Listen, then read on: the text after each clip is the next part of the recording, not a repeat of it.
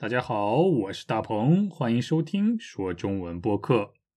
一提到中国的传统节日，你最先想到的是春节、中秋节？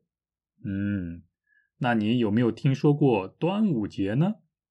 今年的六月十四号星期一就是端午节。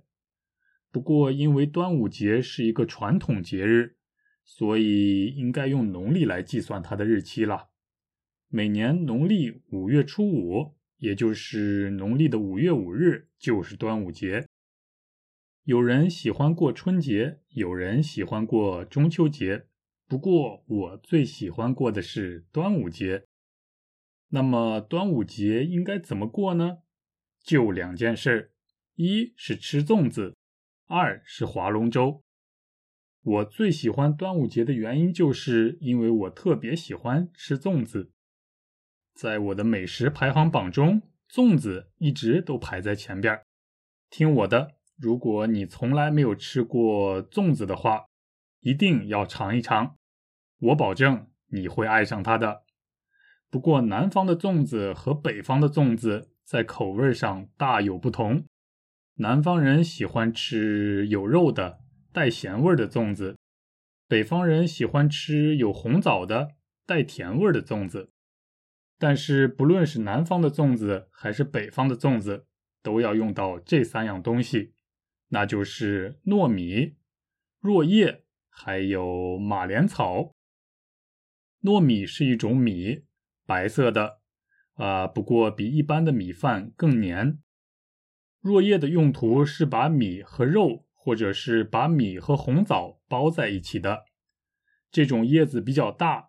所以能把很多东西都包在里边，并且它还有一种竹子的香味儿，所以在粽子做好以后，味道特别香。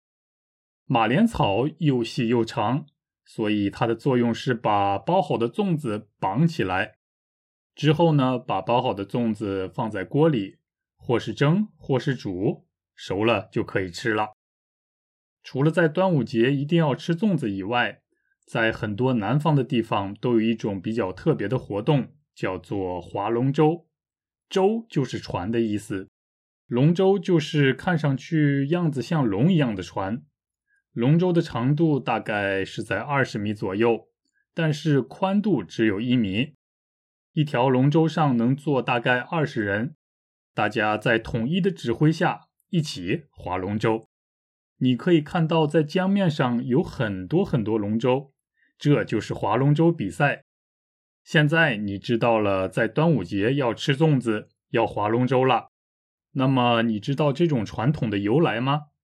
也就是说，你知道人们为什么会在端午节吃粽子吗？今天我就要告诉大家。啊，不过在告诉你之前，请你先来猜一猜看。A 啊，因为吃粽子可以带来好运。B 因为剩下的米太多了，所以包成粽子分给大家吃。C 是为了纪念一位历史上的人物。你的答案是什么呢？废话少说，赶紧来听今天的短文吧，答案就在里边。很久很久以前，有一个人叫屈原，他在楚国当官儿。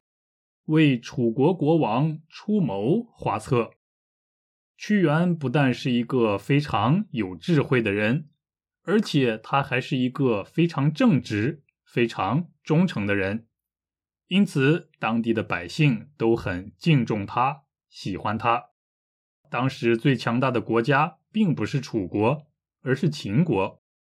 屈原主张联合其他国家一起抵抗秦国。但是楚王狂妄自大，根本不听从屈原的意见。屈原看在眼里，急在心里，于是无数次向楚王提出自己的意见。楚王不但没有接受屈原的意见，反而变得更讨厌屈原了。因此，不久以后，屈原被赶出了楚国。结果没过多久，楚国被强大的秦国打败了。屈原得知消息以后，悲痛万分，后来投河自尽。当天就是农历的五月五日。消息传开以后，热爱屈原的人们划着船从四面八方赶来，并把粽子扔到河里让鱼吃，目的是不希望鱼把屈原吃掉。从那以后，人们在每年的农历五月五日都会通过划龙舟和吃粽子的活动纪念屈原。嗯，原来在端午节吃粽子、划龙舟是为了纪念一个叫屈原的人。你刚才有选到正确答案吗？啊，今天的短文是有史以来最长的一篇了，因为故事很复杂，也很精彩。所以啊，很难用几句话就说得清楚。不过虽然长，但是不是很难。要是你还没听懂的话，没关系。现在我们就来一句一句的再看一遍吧。很久很久以前，有一个人叫屈原。大概在两千四百年以前，有一个人，他的名字叫做屈原。啊，屈原在楚国当官，为楚国的国王出谋划策。在中国的历史上，有一段时期叫做战国时期，也叫做战国。战国时期大概就是在两千四百年以前了。在这个时期，中国有很多很多小国家，其中有七个国家最为强大，他们分别是秦国、齐国、燕国、楚国。魏国、赵国和韩国，哎，大家注意了，这个韩国可不是现在的韩国，只是名字一样而已。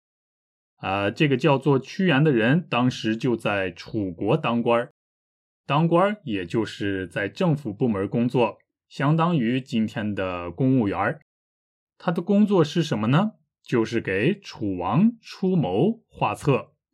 出谋划策的意思就是出主意、提建议、出点子。比如，啊，我想把说中文播客做得更有趣儿、更好，所以需要大家给我出谋划策，帮我来想一些好点子、好主意。那么，想要出主意、出点子的人，当然一定要非常聪明了。啊，所以屈原不但是一个非常有智慧的人。而且他还是一个非常正直、非常忠诚的人。你知道屈原是一个怎么样的人了吧？他很有智慧，也就是很聪明，而且还很正直，也就是他敢于批评和指出别人的错误。他还是一个很忠诚的人，意思就是他只想为楚国做事儿，没有想跑到别的国家去工作。总之，屈原就是一个既聪明。而且道德又高尚的人了，因此当地的百姓都很敬重他，喜欢他。敬重就是尊敬、尊重的意思。这样一个既聪明、道德又高尚的人，当然会得到大家的喜爱。不过，当时最强大的国家并不是楚国，而是秦国。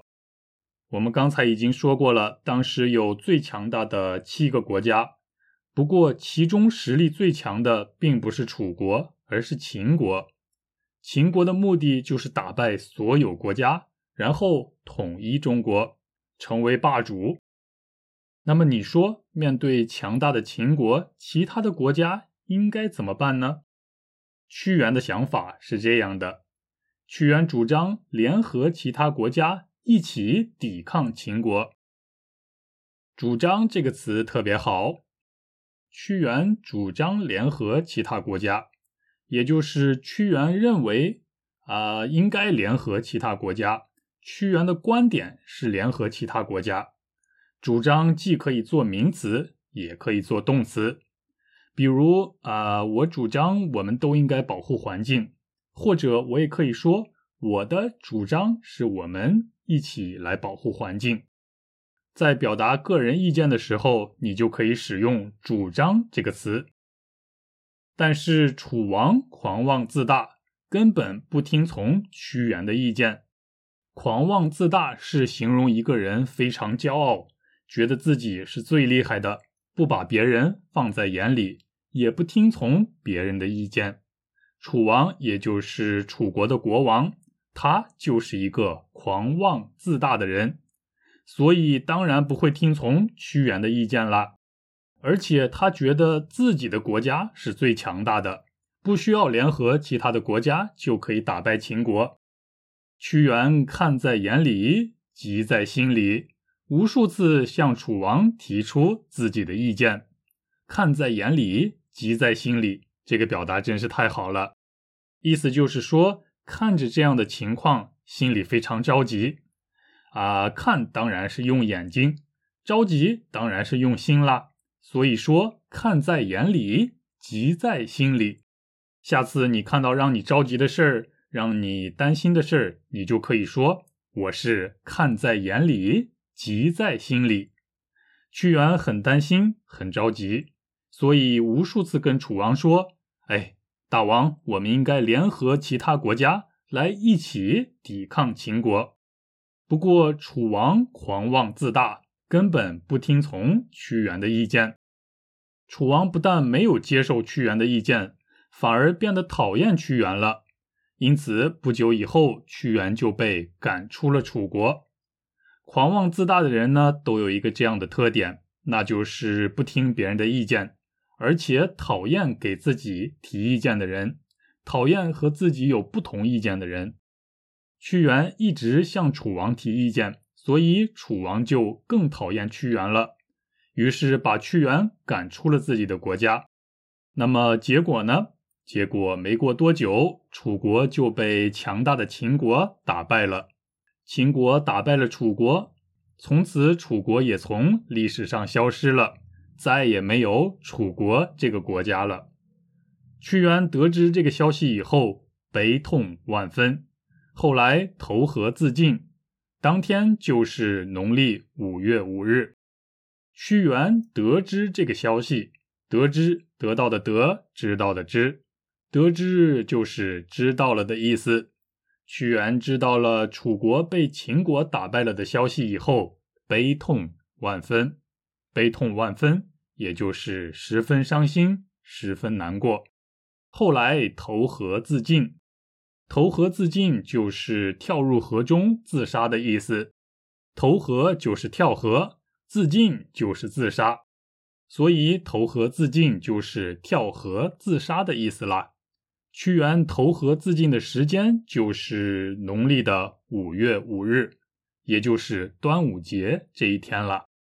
消息传开后，热爱屈原的人们划着船从四面八方赶来，并且把粽子扔到河里让鱼吃，目的是不希望鱼把屈原吃掉。老百姓都很喜欢屈原，很敬重屈原。大家一听到屈原投河自尽的消息以后，就划着船从四面八方赶了过来，而且把粽子这种食物。扔到河里让鱼吃，只是为了不希望河里的鱼吃掉屈原的尸体。从那以后，在每年的农历五月五日，都会通过划龙舟和吃粽子的活动来纪念屈原。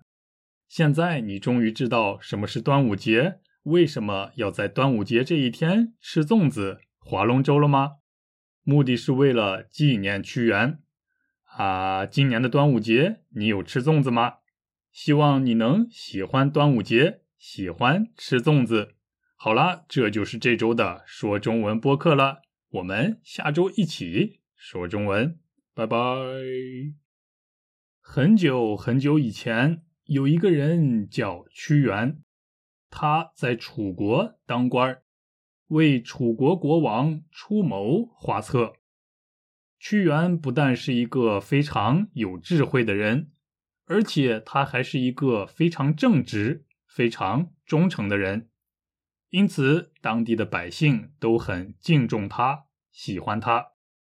当时最强大的国家并不是楚国，而是秦国。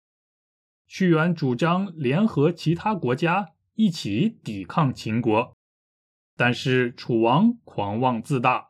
根本不听从屈原的意见，屈原看在眼里，急在心里，于是无数次向楚王提出自己的意见。楚王不但没有接受屈原的意见，反而变得更讨厌屈原了。因此，不久以后，屈原被赶出了楚国。结果没过多久，楚国被强大的秦国打败了。屈原得知消息以后，悲痛万分，后来投河自尽。当天就是农历的五月五日。消息传开以后，热爱屈原的人们划着船从四面八方赶来，并把粽子扔到河里让鱼吃。目的是不希望鱼把屈原吃掉。从那以后，人们在每年的农历五月五日都会通过划龙舟和吃粽子的活动纪念屈原。